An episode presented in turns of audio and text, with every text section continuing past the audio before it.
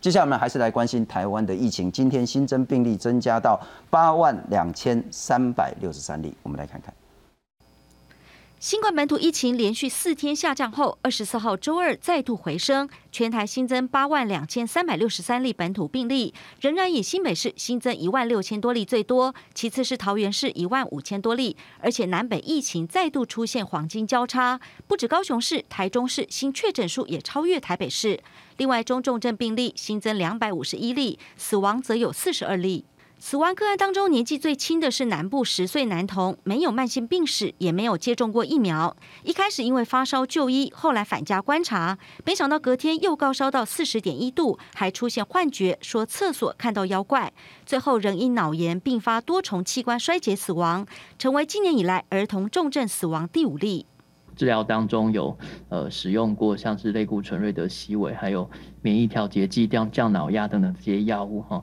不过因为后来还是合并这个多重器官衰竭哈的情形哈，所以不幸在五月十八号的时候不治往生。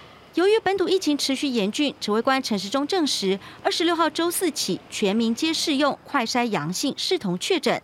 目前的大型裁剪站也将转型成三合一的功能站，只要快筛阳性，并经医师诊断确诊，高危险群可以先领药；有症状但是快筛阴性者，还是可以进行 PCR 裁剪。目标就是快筛阳的人到了这个哈以前的这个拆检站，那像我们等于是一个三合一站。好，到那里之后，那就可以好先诊断，然后确诊，那就需要就拿药。介绍来宾，中华民国基层医疗协会的副秘书长刘汉忠，刘医师你好。哎，主持人好，各位观众大家好。刘医师先跟你讲谢谢感谢啦。顶个你来时，咱就讲啊，奇怪，这 PCR 大家安尼塞爆了，然后其实基层的这些诊所医师就很愿意帮忙。那现在那个量能也出来，但现在呢，今天陈时中部长也讲着一个重要的政策。最快应该就是礼拜四开始，是全国。那现在是说，包括三种人啊，这种是那检疫啊、居家隔离的啦，还有自主防疫这些人呢，如果快筛阳，还有六十五岁以上，如果快筛阳就确诊。那从昨天也实施，离岛偏乡地区呢，快筛阳也就确诊。可是礼拜四就是全国性的，就不分男女老幼地区的了啦哈。但基层。撑得起来嘛？因为它的关键还是要基层的诊所认定你这个快筛阳是真的快筛阳，是真的可以确诊。呃，是，哎，呃，我想我们基层在这一段时间里面做了很多的事情了哈。那第一个包括就是那个 PCR 本身的资源，那就像我们目前在呃中正纪念堂跟那个陶基在支援这个呃快筛快筛的这个的作呃 PCR 的这个作业。是。那第二个最重要的呢，其实在我们呃一年半以前呢，我们的呃。中华民国那个医师工会全联会的邱泰元理事长，他就已经在我们台北市哈，已经把这个视讯诊疗的这个基础把它建立起来了。那时候大概有三百三十四家的这个诊所，哦，投入了这个准备要做视讯诊疗的这个部分。所以这个一这是一个相当有前瞻性的的作业。那因为去年五月的那波疫情，哎，没有用到。那但是今年这个时候就就很很具体的派上了实际的这个用用呃用上了哈。那本身是这样子哦，呃，我们目前的在基层里面的这样子的一个作业，呃，我老实说很辛苦哈，很辛苦。为什么？因为第一个 case 很多，那第二个我们那个呃 patient 的病人哦，其实我们在照顾的这个视讯诊疗的病人，不是只有这个呃，一般就是你来诊所来找你的这个的病人，好用视讯诊疗，还包括机构，好，我们还有照顾这个机构，像台北市一百多家机构。分配给各个呃医疗院所，是。我的像我的诊所有五间，那五间里面有两间有 outbreak，嗯哼，所以病人一来就是二三十个，一来就是二三十个，是，所以我们在每天在基层这个诊疗的这个呃视讯诊疗的部人部分，一天可能看到五六十个甚至到一百个的这种的病人，那这个中间的作业其实还蛮繁琐的哈，所以呃诊所的 loading 呃大不大？很大。很大。那目前台北市大概两百家的诊所投入了这个。视讯诊疗的部分，所以在台北市的量能还有很大的空间。那新北市大概有一千家的诊所进来的，是哦，所以其实呃，您说可不可以？其实因为量能还很大，所以还是有有它的这个潜力在。是是，昨天我们也那个视讯请教那个高雄县医师工会的理事长王宏玉王医师，伊就讲哦，这视讯就后悔了啊，问题是安那你知道？伊迄都是跨过了十年的这个老病患啊，然后跟医师的关系是很好很好。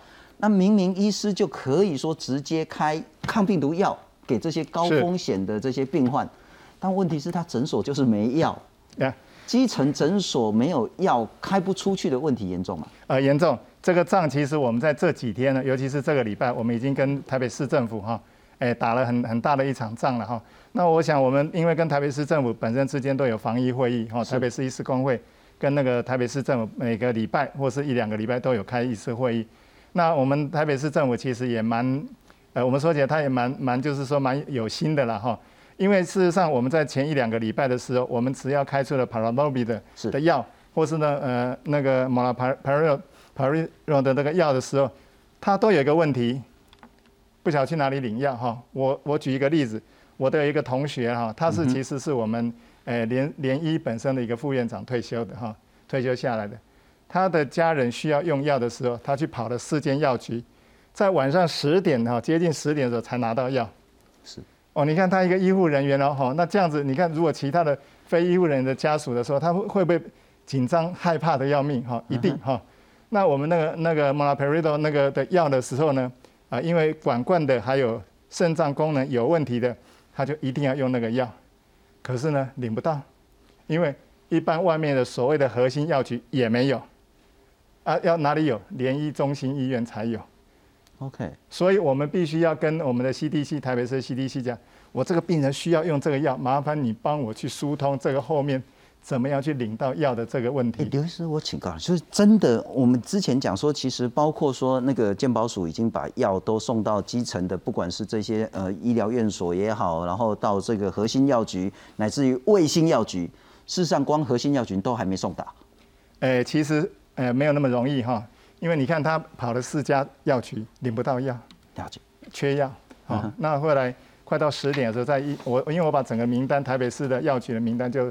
直接送给他，由他去去找。是，那我们当然，我们跟台北市医师工会本身的时候，我们在开会，我们有有希望一个，就是说，如果今天我是照顾这个呃机构的，或是说我们的诶主要的这个诶诊所在有在做视讯诊疗的，是，我们希望他们把药直接配到我们的诊所里面哈。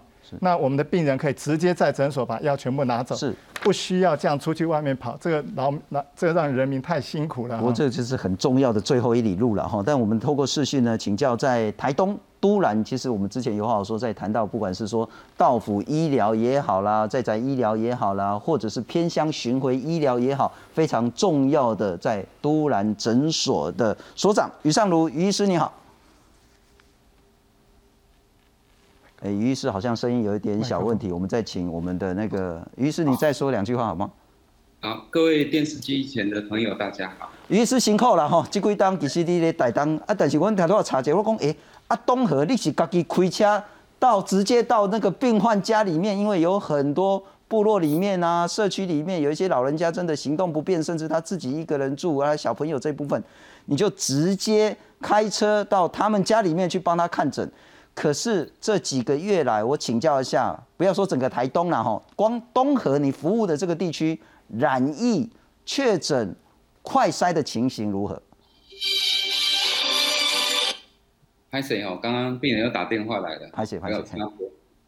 啊，我想跟各位报告哈，我们这一两个礼拜哈，其实已经很难开车到病人家里去看诊哦，因为我们作为一个社区诊所，哦，我们要做这个快筛。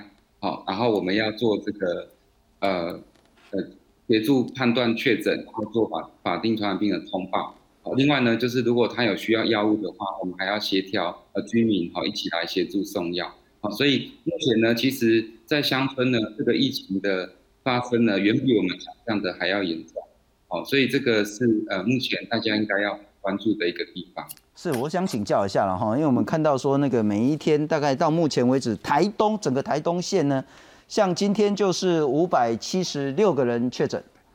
那其实如果数字放在台北，台北的医疗量人当然可以支援，可是如果放到台东，恐怕一天五六百个，对你们来讲也是压力很大很大。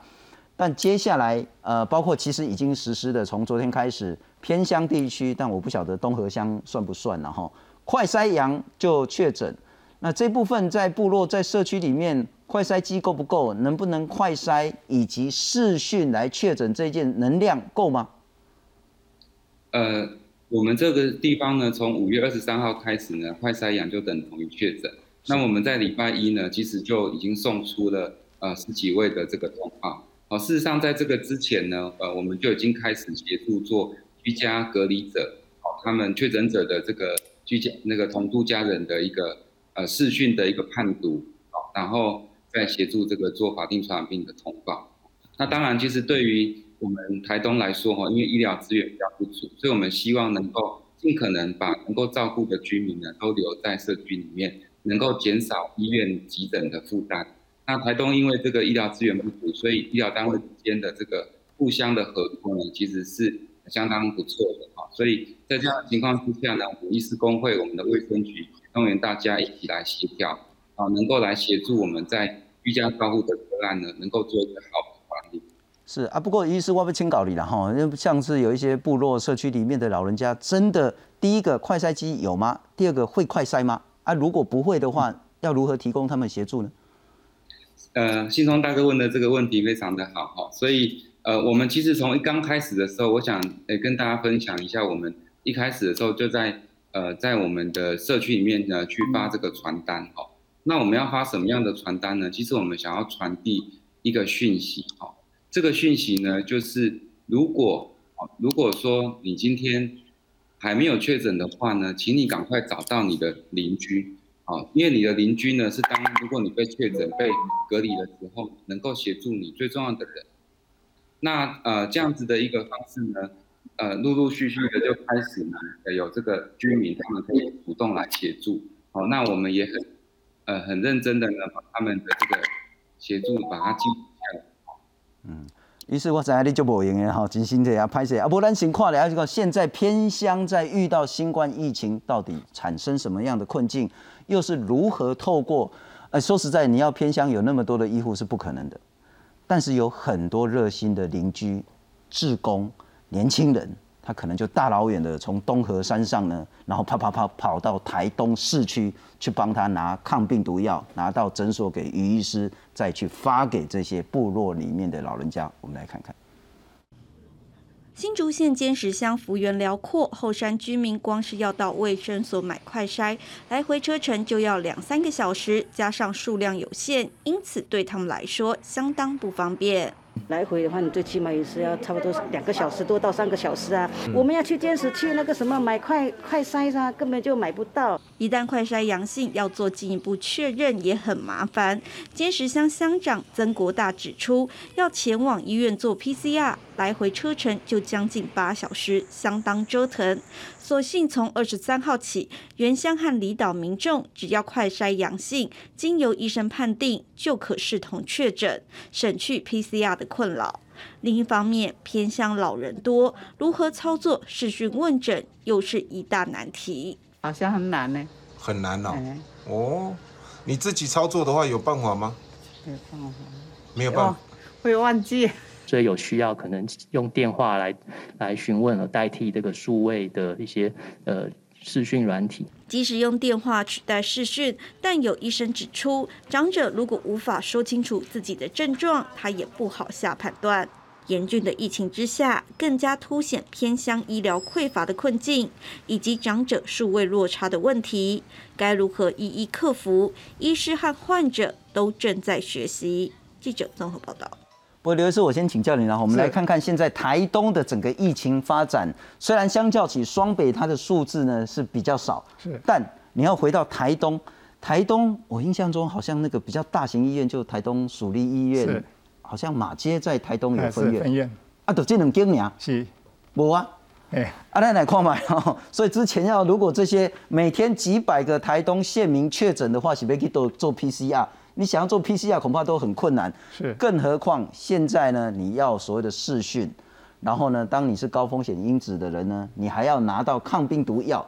您刚谈到光台北市拿到抗病毒药就很辛苦了，是，更何况台东，对，更何况离岛，是，我就直接想说啊，那朋友，那个凄美望安，嘿，高高高假烂，是，如何解决这些偏乡基层的问题？哎，其实哈，我我是觉得我们的政府啊，一个一个出发点很重要，就是。你要用便民来来来做一个思维了哈，是。不是说你什么都把它管控在那里哈？像我们在台北市里面，我们已经要求到我们的市政府能够把这个 p a r i 的这些药、这些抗病毒药直接放在我们诊所，因为每天都要他都要我们都要开啊，每天都开可能十盒、二十盒，那你开出去，这些人就是要在外面跑，是，那你何必让我们的老百姓去跑嘞？是，他们本身已经生病了啊，还有他的家人也照顾他们家的病人也很辛苦了。是，为什么不多做一些便民的事情，让人民能够很方便的去拿到他应该要用的药，而且很快的能够让病情能够控制下来？嗯哼，我想在这个地方，我们政府应该做的更便民。昨天王宏玉王医师也一直谈到这一点，你看完药啊，直接分给金寿啊，金寿看你赶紧欧北奔美，他一定是要很核实的来说。但我想问的是，说政府会有什么困难呢？是因为？药不够，还是 可能有我们不能说的这个问题了哈。我想药物本身的这个量一开始应该是有有问题了哈。比如说中心医院那个呃莫拉培拉瑞这个药，它其实在台北市只有六百多份，台北市只有六百多份。那开了几天了以后，其实剩下来的量非常的少了。所以其实一开始的配药里面，其实我们我们应该很合理的可以去想象说。它的量其实是不够的，是。那为什么我们的呃医生出去外面去领药的时候，会跑了三家的所谓的药局名单上的药局，他们都没药了？为什么？量不够嘛。了解。对吧？很简单的一个问题就是，他们配的量不够，所以用的那个量很大量就不够用了。是是是。那我要请教一下于医师了哈。呃，如果台北市都遇到这个问题，我很难想象，那台东会遇到更严重、多严重的问题。刚我们有谈到快筛的部分了哈。或许我们来谈谈视讯看诊，也谈谈给药领药这两个，你们在都兰在东河遇到什么问题？好的，呃，谢谢呃主持人刚刚呃的这个提问哦，所以我想呃我们在这边呢领药，比如说抗病毒药，我们实际上在市区的药局哦，所以我们就要透过自工的方式来协助啊，因为在第一线的医护人员已经忙于这个快筛哦跟这个确诊的判断。但是呢，我想在偏乡更重要的事情是能够尽快让他们找出这个潜在的确诊者，好，所以因此，比方说我们会在这个长照据点，好，去协助他们做快筛，好，那我们这边呢也组织那个居民村民，好，举召开这个社区的防疫会议，好，那提供快筛给他们，让他们能够去协助独居的长者，比如说右手边这一张，让他们能够呃早期被发现。好，因为我们是希望说遗漏到任何一个潜在的这个确诊者，那找到之后呢，我们就能够针对他是是高风险，是不是需要抗病毒药物。但是呢，在偏向有一个状况，如果他是一个独居的长辈，没有照顾者的时候，他本来就有一些慢性病药物，他很难去搞清楚说他哪些药要停止，药不用停止。哦，所以在这个抗药物的这个给予上面，我们办法像都市这样的一个方便，就算药物给他的，他可能也不。方便吃不能吃，这时候我们就要考虑能够尽快呢，早发现他有问题，所以我们也会提供这个血氧机，好给我们的家属哦。那如果他的血氧有变化的时候，如果是很高的风险，我们就希望他能够尽快的去就医。所以我想这是是呢跟偏向很大的不一样。是，我于是我再请教你，然后，但我们都闻清清楚说那个整个医疗资源是很有限的，那其实分配也真的是不均匀的。但我想问，在这个现实情形下，如何去补足现在医疗不足的情形？是否意味着要有更多更多的，包括社区志工也好，包括更多更多的长照、社政、卫福系统要来支援这个情形？呃，对，我想其实面向专业人员不足是一个长期的问题。那事实上，遇到这样的疫情的时候呢，我们不能只期待专业人员的投入，我们期望的应该是一个社区的总动员，好，让社区的居民都能够参与进来，也包括我们的公所，今天也送来了五十份的快筛，好给我们。那另外还有社区的这个职工或者社区的店家，他主动愿意出来协助这个送餐。所以我想，其实在这个疫情之下，我们看见一个社区里面的彼此之间的互助的一个情形的发生。事实上，在像我相信的，大家都找得到自己的小天使啊，所以我我我我们其实虽然说面临这样的疫情，但是社区的动员呢，跟这个大家的互助，是让我们可有值得感动的地方。是我我知道，医师你真的很辛苦，一直电话一直响，然后，但我最后再请教你一个问题：给药呃，因为给药现在是其实我们面对新冠疫情很重要的武器，在偏乡地区给药的政策跟药物的分配，您会如何建议政府？呃，我我想其实就如同刚刚呃我们副秘书长讲的哈，其实如果在诊所呢能够提供这样子的抗病毒药的配置是可以的，好，那只是说就是呃这方面的管理哈，我想这个是呃每个诊所必须要去面对的一个课题，好，那所以与其说这个呃投投予这个药物之外呢，其实能够早期去发现高风险的这样，我觉得反反而是更重要的事情。是，哦，那这个是我的想法。是非常谢谢于尚如医师跟我们视讯连线，更感谢你长期在台东呃投入的这样的一个心力。不过我再请教一下刘医师了哈，那台东阿公有这个偏乡的问题，呃，药其实在这个阶段应该是够，因为我们其实到库存应该已经有五六十万以上的药。那我们其实今天发的比较多，今天好像发了大概是七八千份以上。哎，是。可是理论上在这阶段，至少这一两个月还够。可是，在够的情形下，就是要给的快，对，给的平均是该怎么给？哦，其实我们最近不是说有有超额超额的去世的这些的问题嘛？哈，是。那里面的话，最重要的一个点，大概就是诊断的太慢。嗯哼。那另外一个就是给药给的太慢。哈，那压缩了这个治疗的时间，所以我们。呃，前几天也有在报道，就是说我们现在目前的那个急急症的这个病人的，呃，死亡率哦，死亡的过生呃贵溪内哈，大概有三四十七趴是在三天内就就走了哈。是。那有三十三趴是三到七天走的哈。那为为什么原因？那原则上大概就是诊断的问题跟这个给药的的的问题。那呃，我我们一般来讲的话，这个呃。那个我们的那个急重症的这个医学会里面的理事长也有提到，就是一般来说的话，你如果是重症的病亡，死亡的时间应该差不多在七到十四天。嗯哼。所以很明显的，我们这个时间整个都往前挪哈。是。那所以呢，呃，这个就让人家就很害怕了哈。你才诊断，哎，他怎么才诊断两天三天他就再见了？那这样的话，其实是造成一个人民的这个恐慌了哈，人民会害怕。那我们目前的这个呃这个诊断其实。之前是因为 PCR 的量能的一个很大的一个问题，就是整个都塞车塞在那里，或者说你做了 PCR，你可能要要等一天两天你才能够看到报告。那现在目前因为呃很多的基层医师已经加进去帮忙做这个 PCR，所以 PCR 的能量多起来，但是我们检验的能量似乎也没有增加多少哈，因为我们一天的检验 PCR 的检检验能量大概八万九万，最多到十一万，哦，以前是号称是二十万，可是好像从来没有做到二十万的这样子。那这个 PCR 这个量能，其实在八万七万的时候，我们的检验单位也已经被超的，已经都很累了哈，很累了。你每天都这样，每天都这样做的时候，他们其实是很辛苦的。那这个量能没有出来，那另外一个就是说，呃，我们 PCR 的那个确诊率啊，它的阳性率，它并没有降低啊哈，所以没有降低。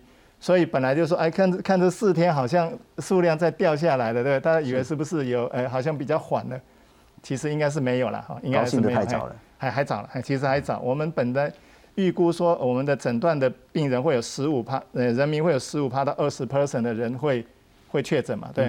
那所以会到三百五十万到五百万的人民会会确诊。是。那现在到到呃上个礼拜的话是一百二十九万。